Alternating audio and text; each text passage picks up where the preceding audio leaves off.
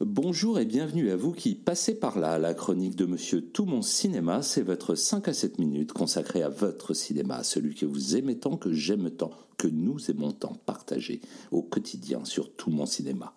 Et parce que nous avons tous quelque chose en nous de Monsieur Hulot, pour cet épisode, partons sur les traces du génie burlesque du grand Jacques Tati, avec au passage quelques détours du côté de ses dignes héritiers.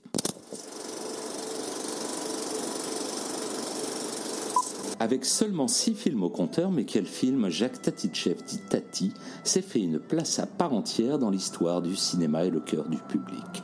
Une renommée mondiale même pour un univers poétique et burlesque du quotidien dans la droite lignée de ses aînés tant appréciés, Charlie Chaplin ou Buster Keaton.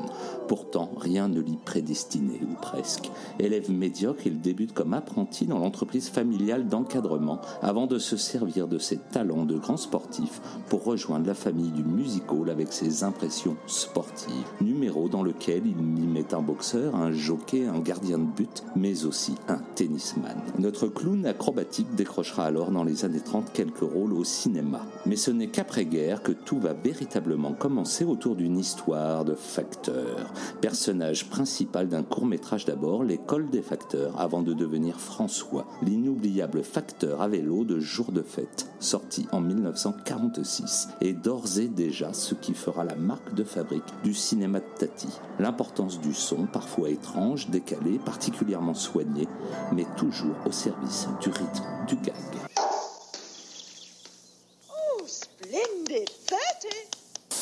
Avec le temps, le premier film de Jacques Tati, Jour de fête, est devenu le classique français du burlesque à la Chaplin ou Keaton. Mais avec le son en plus, si on peut le dire ainsi. Car au pays de Molière et des mots d'esprit, un comique de situation où les dialogues se font rares, voire inexistants, le pari n'était pas gagné d'avance, loin de là même.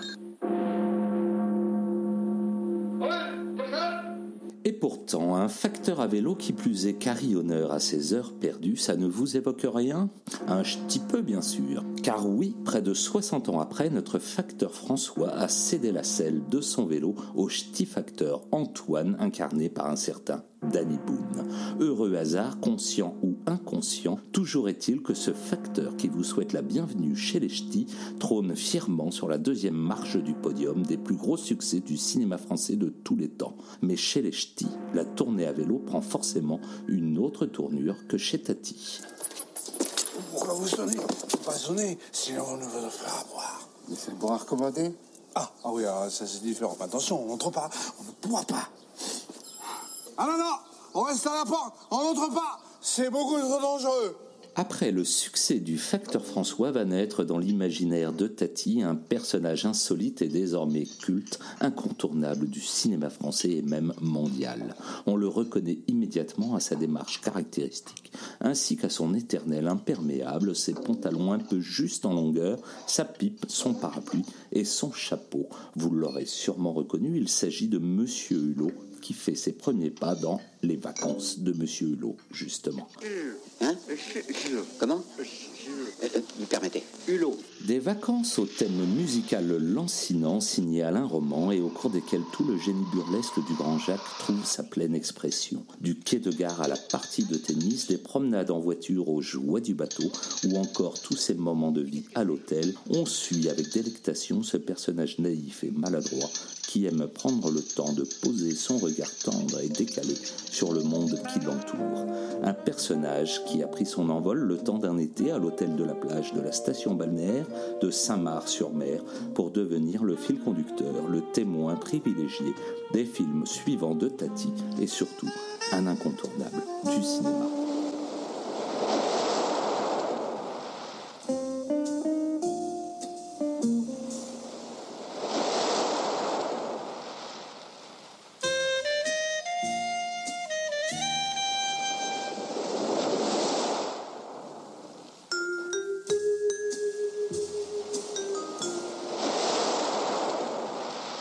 Cinq ans plus tard, avec mon oncle, sonne l'heure pour Jacques Tati de la consécration internationale, prix spécial du jury au Festival de Cannes, Oscar du meilleur film étranger. Mon oncle, c'est une fois encore une petite mélodie entêtante, mais surtout une vision de la modernité tout à la fois fascinante, déroutante, dérangeante même, à l'image de la fameuse villa Harple, contrebalancée par la figure rassurante, attachante de l'oncle droit sorti d'un autre temps, celui d'avant qu'on aime tant, notre bien nommé Monsieur Hulot. Ici, tout est dans la perfection de l'utilisation du son au service de l'image, de l'imaginaire, d'un burlesque poétique justement hors du temps, de ce temps de la modernité. Les années au bon être passées par là, la magie opère toujours et encore. Mon oncle et de ces films que l'on peut revoir régulièrement avec toujours cette même fraîcheur, cette même candeur et cette même fascination.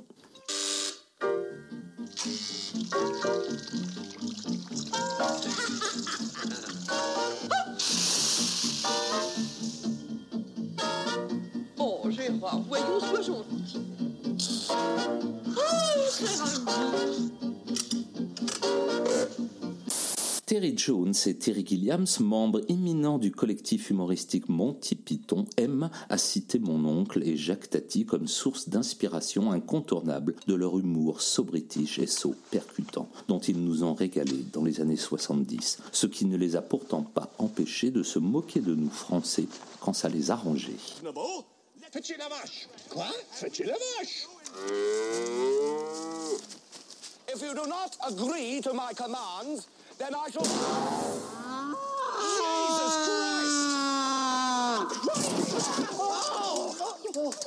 Porté par le raz-de-marée de mon oncle, Jacques Tati récidive avec le film Playtime, un titre à prendre au pied de la lettre comme une invitation à jouer avec son temps, avec son époque, celle de la modernité et de ses excès, sous l'œil et l'oreille amusé d'un monsieur Hulot comme toujours hors du temps, de son temps. Seulement Tati a sans doute rêvé trop grand pour ce film. Reconstitution d'une ville moderne entière, la bien nommée Tativille, mobilisant une centaine d'ouvriers en bâtiment qui utilisèrent 1200 mètres carrés de vitres, 3500 mètres carrés de revêtements plastiques, 3000 mètres cubes de bois et 45 000 mètres cubes de béton, le tout sur plus de 3 ans de tournage avec un budget de production multiplié par 7, ce qui entraînera pour Tati l'hypothèque de ses biens personnels. Son grand projet de film Playtime sentait le soufre avant même sa sortie qui fut un échec commercial. Et pourtant, ce même Playtime est aujourd'hui considéré par beaucoup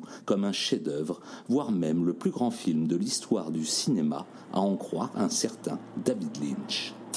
Bien secoué par l'échec commercial de Playtime, c'est grâce à la télévision de l'époque que notre grand Jacques pourra mener à bien ses deux ultimes petites perles d'humour à la Tati, Trafic puis Parade. Ce grand monsieur du cinéma nous a quittés un 4 novembre 1982, sans qu'on ne puisse jamais savoir quel regard il aurait porté sur nos chères années 80. Depuis, bien au-delà de l'affection particulière que lui porte le public de génération en génération, des David Lynch, Danny Boone, Monty Python ou encore Peter Sellers ont su régulièrement nous rappeler tout son talent et toute son influence sur le cinéma mondial. Un Peter Sellers qui d'ailleurs a toujours reconnu lui devoir beaucoup de son approche de l'effet comique et ce n'est justement pas l'irrésistible scène du Birdie Num Num qui nous dira le contraire, un pur régal à la Tati. Num num.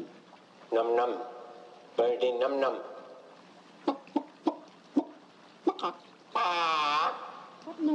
that? I can't imagine.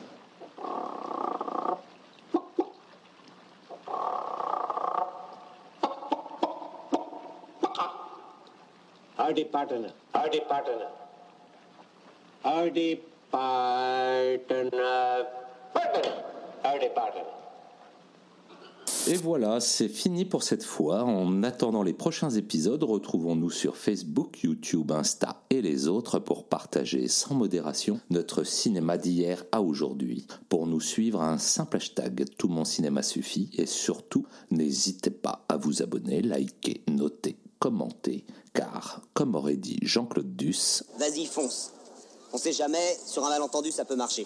et à très vite ici ou ailleurs sur la toile. Thank you.